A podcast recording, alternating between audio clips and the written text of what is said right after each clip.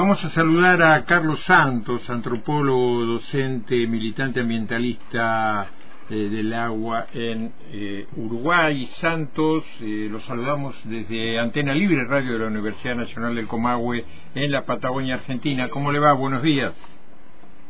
¿Qué tal? Buenos días. Muchas gracias por, por el contacto, por el interés. Un saludo para toda la audiencia. Bien, no, muchas gracias a usted por atendernos. Bueno, a ver, de lo que nos han informado, de los que nos leemos en los medios o escuchamos eh, también este, en, los medios televisivos, Uruguay estaría apenas a un 1% de quedarse sin agua potable para beber, si es que realmente el agua que están consumiendo ahora es potable. ¿Esto es así? Bueno, en realidad Hace dos meses que toda la población que depende del sistema metropolitano de agua potable no, no, no tiene agua potable en sus canillas. Eh, estamos hablando de la población de la ciudad de Montevideo y toda la región metropolitana que incluye el departamento de Canelones y eh, las poblaciones este, que están ubicadas sobre la, costa del río de la Plata. ¿no? Eh, hace dos meses que estamos recibiendo un, un, agua este, eh, por, nuestro sistema de tuberías que no es potable, que no cumple con las normas de potabilidad. Las autoridades actuales han, este, han este, generado un eufemismo que es el de agua bebible. Eh, reconocen que el agua que están entregando no es potable y dicen, pero de todas maneras es bebible, se puede consumir. ¿Cuáles son los elementos que hacen que no sea potable? Bueno, los niveles de sodio que han sido duplicados. El Ministerio de Salud Pública ha autorizado excepcionalmente la duplicación de los niveles de sodio. Los niveles de cloruro, que también han sido más que duplicados, pasaron de 440 miligramos por litro a 770. Y eh, los niveles de eh, otras sustancias que pueden terminar afectando la salud humana que no están siendo monitoreadas estrictamente por las autoridades, pero que colegas de la Universidad de la República ¿no? nos están eh, alertando de que eh, los niveles de cloruro que se agregan al, agua para desintoxicarla eh, en contacto con la materia orgánica disuelta en el agua pueden generar este tipo de sustancias. Una de ellas, la, más conocida, se llama los trialometanos, que pueden tener efectos cancerígenos en, el, en el mediano y largo plazo. ¿no? Entonces, hace dos meses que la población está recibiendo ese fluido a través de las canillas eh, y es lo que ha hecho que gran parte de la población, la que tiene un, poder adquisitivo, digamos, que le permite hacerlo, está consumiendo agua embotellada. ¿no? En mi caso ahora yo estoy conversando con ustedes tomando mate preparado con agua embotellada y no con agua de la canilla. Eh, ahora vamos a, otro aspecto, porque ya que me habla del agua embotellada, el presupuesto que esto genera y que significa, eh, ¿quién maneja el negocio del agua embotellada ahí en Uruguay o en la zona de Canelones, de Montevideo? Bueno, eh, eh, es, un, excelente tema de, conversación que no lo tiene muy presente la población del país, ¿no? Pero el 70% del mercado del agua potable en Uruguay, del agua embotellada en Uruguay, es controlado por una empresa de origen francés, que ustedes la conocen, se llama Danone, y es la propietaria... Claro, claro, por supuesto, porque son las mismas empresas que se reparten en nuestro país, ¿no? De una manera muy, muy similar a lo que sucedía en la época de la colonia, ¿no? Danone compró hace ya más de 25 años una empresa familiar de la región de La Valleja, en el este del país, que se llamaba Salus, le sigue llamando Salus porque es el nombre comercial, que era una de las aguas más puras del, del, país, ¿no? Un agua mineral, ¿no? Extraída de, pozos en, en, la zona de las sierras del este del, Uruguay. Y bueno, Danone ha este, comprado esa empresa y actualmente es la, el digamos, el, gran jugador del, del, mercado del agua embotellada en Uruguay, que ha sido muy beneficiado con esta crisis, ¿no? Bien, ¿y ellos de dónde extraen el agua? ¿De dónde la sacan? Bueno, hay, hay, una, hay una zona que es una zona semisurgente que, que, surge, este, ¿no? Una, floración rocosa en la cual surge el agua naturalmente y después tienen perforaciones, como les decía, en las sierras del este, en el departamento de La Valleja, que queda, digamos, para ubicarlo geográficamente, a unos 100 kilómetros al norte de Punta del Este, ¿no? Eh, más, más o menos por ahí, la región este del país, en la, una zona de serranía, este, un, suelo realmente este, muy, muy especial, muy rocoso, y es una, es, es el, las nacientes de la cuenca del río Santa Lucía, que es el mismo río del cual se toma agua aquí en Montevideo. El problema es que nosotros tomamos el agua de, de otra parte de, de la cuenca. Bien, eh, eh, estamos hablando con Carlos Santos, antropólogo, docente, militante ambientalista de, Uruguay.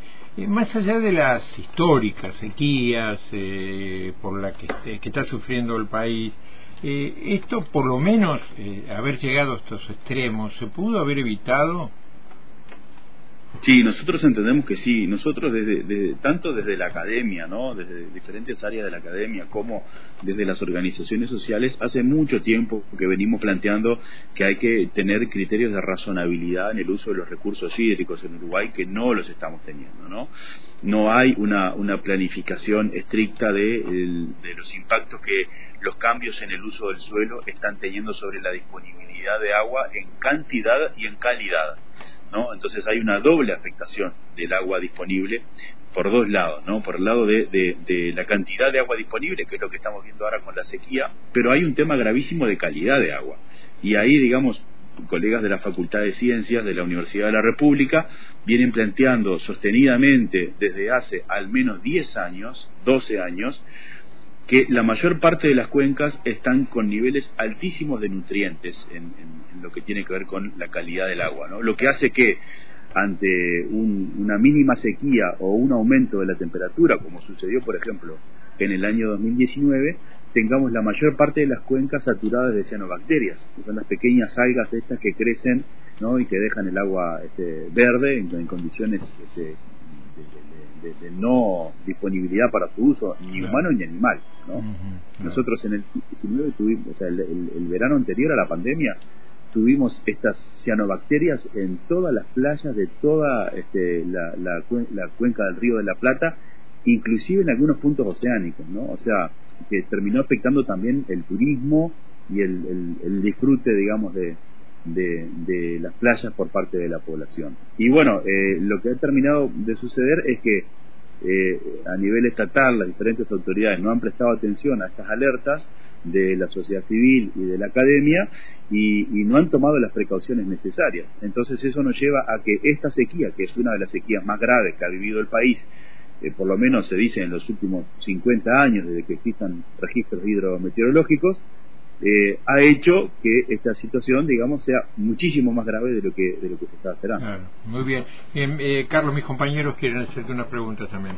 Sí, eh, buen, día, Quería consultarte eh, sobre el acuífero guaraní. ¿Qué, ¿Qué, pasa con eso? ¿No, ¿No, se puede utilizar esa agua? ¿Esa agua es escasa hoy? ¿Está contaminada? ¿Qué, qué pasa con el acuífero?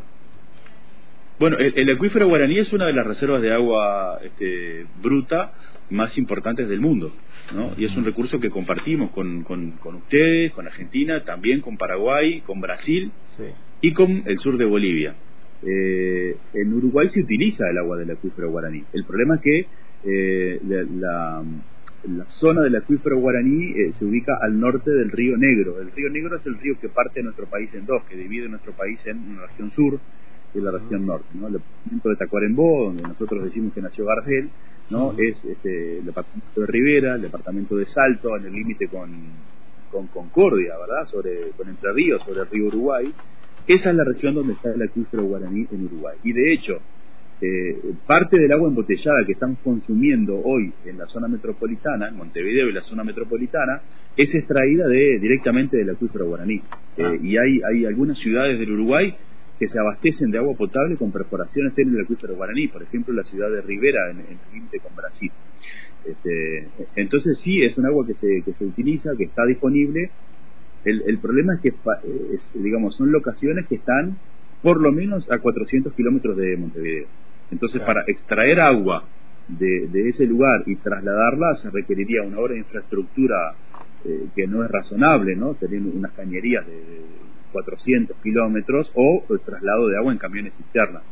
Eh, hay otras fuentes de agua más próximas a Montevideo que podrían estarse utilizando y de hecho lo que este colectivo que, ustedes mencionaban, ¿no? que yo integro, la Comisión Nacional en Defensa del Agua y la Vida, eh, es una de las organizaciones que ha venido planteando que en las zonas populares de Montevideo y la región metropolitana debería estarse distribuyendo agua eh, en agua pura, en camiones cisterna, para ah, este, evitar que la gente consuma el agua de las canillas, ¿no? que de hecho este, gran parte de la población no, no ha logrado abastecerse de agua embotellada por el costo que tiene. Eh, y eso hace que mucha gente, la gente humilde, la gente de los sectores populares, siga preparando sus alimentos o bebiendo agua que no es potable ¿no? y que puede tener efectos graves para la salud. Eh, ¿Cuál es el rol del Estado, más allá de los activistas medioambientales, cuál es el rol del Estado o qué se le exige al Estado desde la población misma, que es finalmente la que va a ser afectada por esta escasez de agua?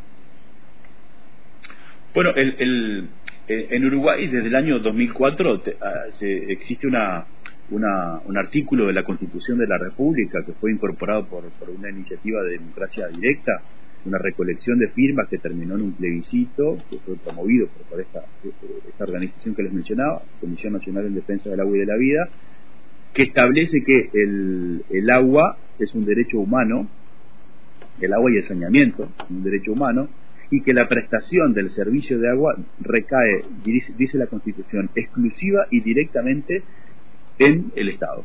¿no? El Estado es el que debe asegurar la prestación del servicio y, eso debe hacerse a partir de una planificación política que debe contar con la participación, control y gestión de la sociedad civil, la academia y los usuarios del agua, ¿no? en, ese nivel. Y eso ha hecho que se conformen comisiones de cuenca, de comités regionales de recursos hídricos en diferentes regiones del país, donde debería suceder eso. El Estado debería escuchar lo que tienen para decir las organizaciones sociales, la academia, los usuarios del agua, y a partir de eso elaborar y diseñar las políticas.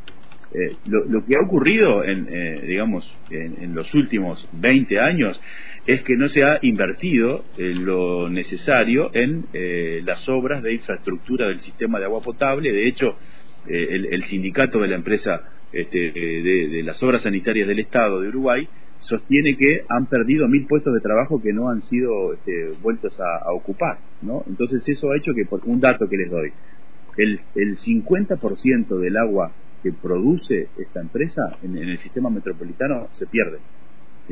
Entonces eh, eh, estamos en un, en un escenario de derroche de agua en un momento en el cual no tenemos agua. Entonces esas reservas que tenemos y de las cuales queda un 1% disponible, sabemos que la mitad de, esa agua que ingrese al sistema se va a perder, porque no hay obras de infraestructura, porque las cañerías son viejas, porque hay gente que este, hay gente y empresas ¿no? que están este, conectadas a, la, a, la, red de tuberías sin, sin control, ¿no? Entonces es, es un tema que es una responsabilidad del Estado que no ha sido asumida con la seriedad que corresponde de los últimos 20 años y que se corona con, con un gobierno que ha improvisado, ¿no? Este gobierno actual de la calle Pou ha improvisado todo lo que tiene que ver con la salida de esta crisis, ¿no? Claro, ahora eh, eh, vos hablabas de la de obras sanitarias del Estado, creo que la empresa pública que se ocupa de este tema del agua eh, eh, tenemos entendido que sufrió un recorte de algo así de 200 millones de dólares de inversiones y esto habría interrumpido el proyecto, eh, creo, a ver, que había dejado Tabaré Vázquez, ¿sí? que era construir una represa en el arroyo Casupá justamente para prevenir estas situaciones. ¿Esto también es así? ¿Es consecuencia de esta falta de, proyectos y de financiamiento? Sí, es, eh, en, realidad ese, ese proyecto que dejó preparado Tabaré Vázquez en el último año de su, de su segundo gobierno, el tercer gobierno del Frente Amplio, eh, se realizaría, se, se, hubiera realizado con financiamiento externo, financiamiento de la Corporación Andina de Fomento que estaba eh, aprobado, ¿no? O sea, sería un, proceso de deuda este, pública del, del, país.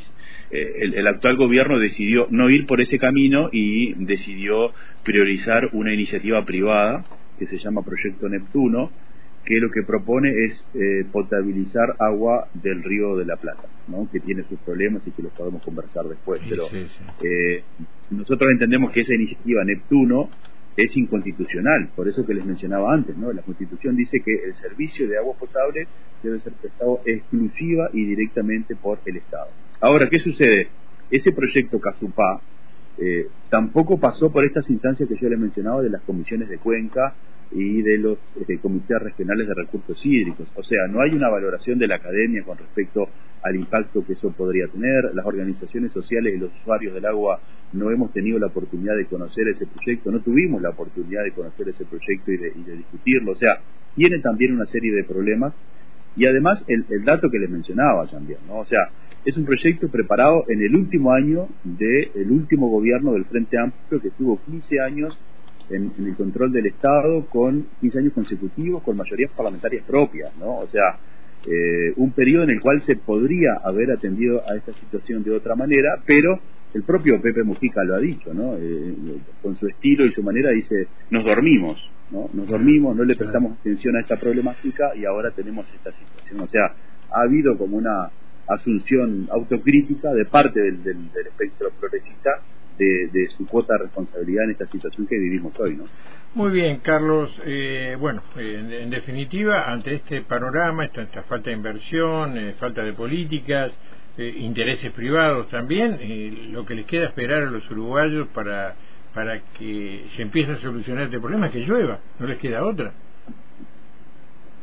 Sí, sí, en realidad nosotros entendemos que, a ver, cuando empiece a llover, va a demorar aproximadamente un mes en solucionarse el abastecimiento de agua potable. ¿no? Y lo que dice la gente de meteorología es que recién en agosto empezarían las lluvias, o sea que hasta septiembre vamos a tener esta problemática. Y nosotros entendemos que no se puede esperar hasta septiembre, entendemos, en eh, las organizaciones sociales hemos propuesto un conjunto de 10 medidas este, para solucionar o para, digamos, mitigar los daños que está generando esta situación. Una es que se distribuya agua eh, gratuita para los sectores populares, ¿no? En camiones cisterna, en los barrios, que se disponibilice agua de otros lugares, ¿no? Que se traiga, se traslade agua de otros lugares para que la gente que no puede pagarse el agua embotellada, yo, este, digamos, una, una, un dato que me parece relevante para ustedes es que una, una botella de un litro y medio de agua este, está saliendo 75 pesos uruguayos, o sea, 750 pesos argentinos. ¿Ah? Entonces piensen el, el, efecto que eso tiene para los sectores populares, que tienen ingresos, que tienen ingresos precarios. Eh, entonces nosotros entendemos que eso tiene que ser una medida prioritaria. Lo mismo la atención de los hospitales, los residenciales de personas mayores, eh, las escuelas, ¿no? O sea, tiene que haber este, una, una priorización de esos sectores que no la está viendo. El actual gobierno lo único que ha hecho es este, decirle a la gente que el agua igual se puede beber y este, eh, confiar en que la regulación del mercado a través de, del agua embotellada es la, la, alternativa que la gente tiene para este problema. Bien, eh, Carlos, te agradecemos este, muchísimo el contacto con, con, esta radio pública universitaria. Eh, estaremos, obviamente, en contacto para seguir la evolución y un panorama que aparece muy, complicado, evidentemente. muchas gracias, Carlos. Gracias a ustedes por el interés y quedamos en contacto. Y quedamos en contacto. Muy bien. Carlos Santo, antropólogo, docente, militante ambientalista por el agua. Qué panorama, ¿no? Terrible. Qué panorama tremendo. Ya no tiene más agua potable, sobre todo los departamentos importantes como son Montevideo, Canelones, todos los, cercanos a la capital este, uruguaya. Eh, hay agua bebible. Fíjense ustedes la posición y la definición de gobierno eh, está suministrando, o algo de lo que todavía sale por las canillas sería agua bebible, pero no potable. Y hay algunos testimonios de gente que dice que se está sintiendo mal, más allá de lo que puede tener como consecuencia futura, ¿no? como un elementos cancerígenos y, demás.